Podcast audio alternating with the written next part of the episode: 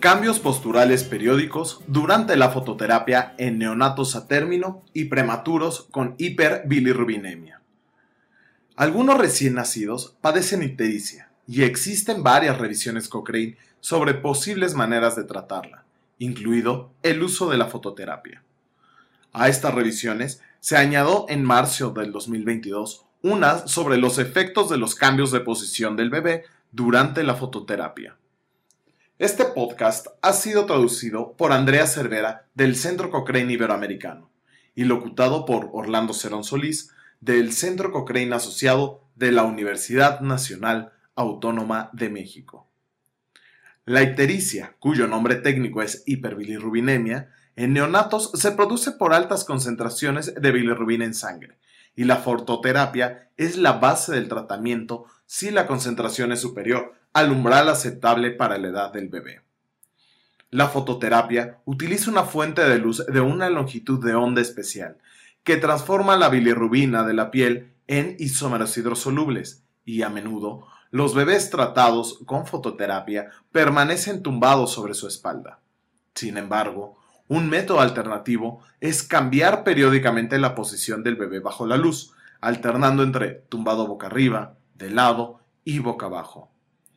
La esperanza es que esto mejore la eficiencia de la fototerapia, acelerando el acceso de la luz a la bilirrubina depositada en distintas partes de la piel y los tejidos subcutáneos. No obstante, esta revisión, basada en evidencia de certeza baja, indica que podría suponer poca o ninguna diferencia. Se investigaron los efectos del descenso de la concentración de bilirrubina y la duración del tratamiento en recién nacidos, así como los efectos sobre la necesidad de exsanguinotransfusiones o el número de estas, daño neurológico inducido por la bilirrubina, efectos secundarios de la fototerapia y la incidencia del síndrome de muerte súbita del lactante. Se encontraron cinco estudios que reclutaron a un total de 343 bebés. En los estudios, la posición corporal durante la fototerapia se cambió cada dos o tres horas. Tres de los estudios incluyeron bebés sanos a término y otros dos también incluyeron a bebés prematuros tardíos o moderadamente prematuros. Sin embargo, los datos por separado no estuvieron disponibles para los desenlaces de los bebés prematuros.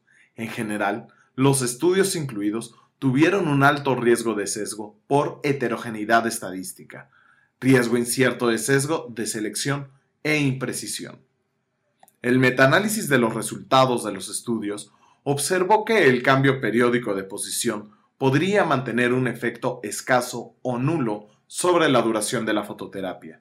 Y en el único estudio que informó sobre la tasa de descenso de la bilirrubina sérica total a las 24 horas de, de comenzar la fototerapia, no hubo diferencias entre ambos métodos. Ninguno de los estudios incluidos informaron sobre la necesidad ni sobre el número de exsanguinotransfusiones, la incidencia del daño neurológico inducido por la bilirrubina, ni sobre el síndrome de muerte súbita del lactante. En resumen, la evidencia de certeza baja de la que disponemos no es suficiente para determinar los efectos de un cambio periódico de posición en comparación con no prescribir tal cambio de posición con la fototerapia. Para resolver esta situación, se necesitan más estudios, especialmente en bebés prematuros y en aquellos con un trastorno llamado hiperbilirrubinemia hemolítica. Si desea leer la revisión completa para estar al día de futuras actualizaciones, visite la biblioteca cochrane.com y busque fototerapia, posición e ictericia.